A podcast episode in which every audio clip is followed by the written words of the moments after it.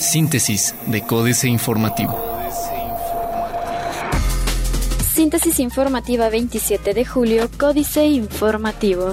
Códice Informativo. Caso Abel Magaña determinante para que Fiscalía Anticorrupción adquiera respeto, dice Guadalupe Murguía. La detención del exposero de comunicación social de gobierno estatal encabezado por José Calzada Rovirosa deberá estar suficientemente acreditada para que el fiscal especializado en el combate a la corrupción adquiera respeto por la función que desempeña. Esto al ser el primer acto de investigación que da un resultado positivo. Lo anterior lo dio a conocer Guadalupe Murguía Gutiérrez, diputada federal por Querétaro, quien mencionó que los trabajos de esta fiscalía permitirán acabar con la impunidad y, a la par, una disminución de los actos de corrupción.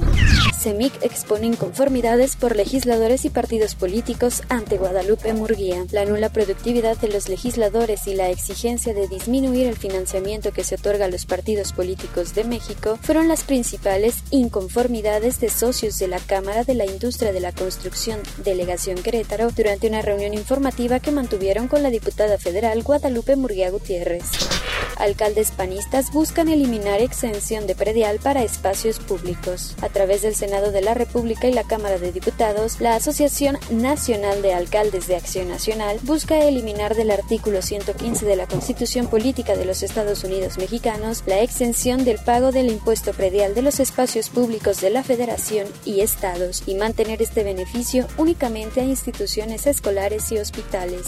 Diez municipios del país tienen una deuda pública mayor a la de todo el estado de Querétaro. Al menos 10 municipios del país tienen una deuda pública mayor a la que tiene el estado de Querétaro al rebasar los más de 900 millones de pesos. Dio a conocer a Dan Larracilla Márquez, secretario ejecutivo de la Asociación Nacional de Alcaldes. Lo anterior al destacar que del total de la deuda pública del país, solo el 10% corresponde a los municipios. En rueda de prensa, el secretario ejecutivo mencionó que hasta hace un mes la deuda pública de estados y municipios era de alrededor de 517 mil millones de pesos. AM. Banobras financiará camiones de Crobús. Tras la reunión que sostuvo el pasado martes el gobernador Francisco Domínguez con la subsecretaria de Hacienda Vanessa Rubio, se acordó apoyar a los concesionarios del transporte público con créditos para adquirir las 22 nuevas unidades que conformarán Crobús. Señaló que en la reunión conoció al nuevo titular de la banca de desarrollo de la Secretaría de Hacienda, con quien se pudo avanzar en el tema de otorgamiento de créditos. Destinan 15 millones de pesos en apoyo al empleo. Reestructuración de deuda en corregidora pendiente. Querétaro tercero con menos homicidios de acuerdo con INEGI. Diario de Querétaro. Ambulantes niegan diálogo y quieren regresar a la Alameda. Entrega Curi más de 300 documentos agrarios sin reglamento para separar basura casi todos los municipios. Alcalde reitera que su prioridad es mantener la Alameda libre de puestos. Universal. Constructores piden recortar recursos a partidos. Trazan nuevo plan para ampliar carretera 400. Invierten 46 millones de pesos para remodelar deportivos. Estado y capital analizan donar terreno a los charros. Municipio de Querétaro, en conjunto con el gobierno del estado, podría entregar un terreno a los charros para que se construya un nuevo lienzo. El alcalde capitalino Marcos Aguilar Vega mencionó que es una posibilidad, pero reiteró que todavía no han acordado cómo atender las demandas de este gremio que está inconforme por la venta del inmueble en Santa Rosa Jabregui. El corregidor. Buscan reducir impacto ambiental con bioturbocina. Anulan programa miércoles ciudadano. Solo cuatro estados con sistema anticorrupción. Construirán pista de entrenamiento policial. Noticias. Déficit de mano de obra para los proyectos de construcción, de acuerdo con Oscar Hale. Laura Corbera al ICOMOS. Anuncian visita de Padierna y Bejarano a Querétaro. Plaza de Armas. Celebran segundo AI Festival. Hasta 10 años por robar ganado.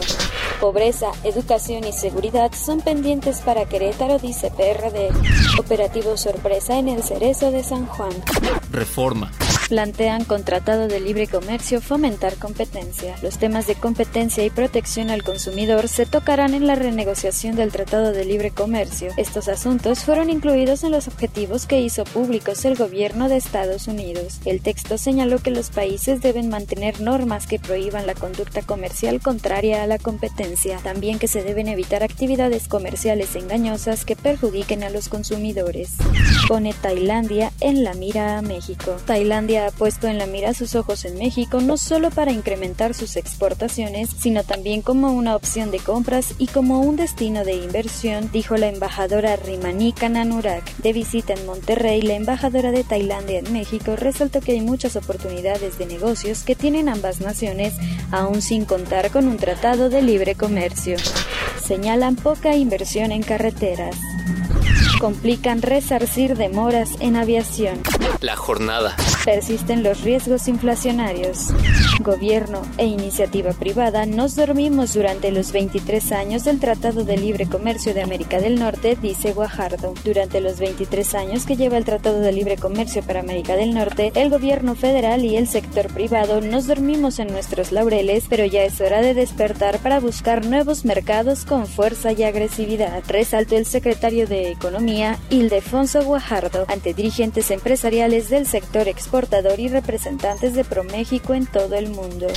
Petróleos Mexicanos deberá pagar 23.5% de su deuda total en los próximos tres años, de acuerdo con un reporte. En los próximos tres años, Petróleos Mexicanos enfrentará vencimientos de deuda por 22.500 millones de dólares, lo que equivale a 23.5% de su endeudamiento total, de acuerdo con datos de la petrolera, aunque la semana pasada, la calificadora Standard Poor's confirmó la calificación de riesgo crediticio y de deuda de Pemex y modificó su perspectiva de negativa a estable. En marzo de 2016, Moody's cambió la percepción de las calificaciones de la empresa a negativa. Piden defender el capítulo de controversias en el Tratado de Libre Comercio de América del Norte. Excelsior. Inflación definirá política monetaria. Afores registran ganancias por 5.602 millones de pesos en el primer semestre. Mezcla mexicana cierra con ganancias a 45.56 dólares por barril. A pesar de Trump, Estados Unidos sigue invirtiendo en México. Internacional. Every supera los mil millones de dólares de facturación global y registra un 29% más de beneficio.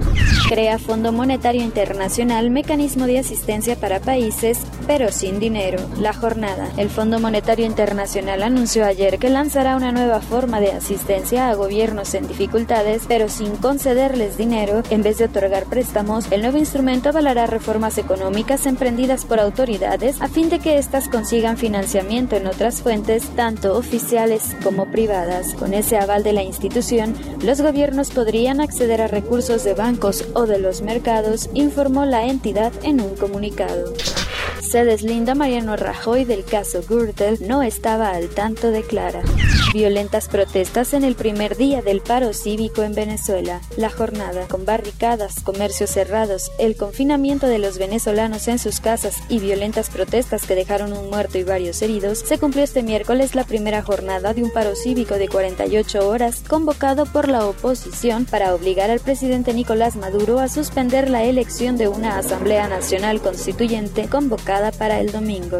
Otros medios. Esto costará el primer Mini Cooper híbrido en México. Wi-Fi a bordo, la nueva necesidad de los pasajeros latinoamericanos. Gmail habilita la función de respuestas inteligentes en español. Xiaomi presenta el Mi 5X con cámara dual y MIU 9. Financieras. Dinero.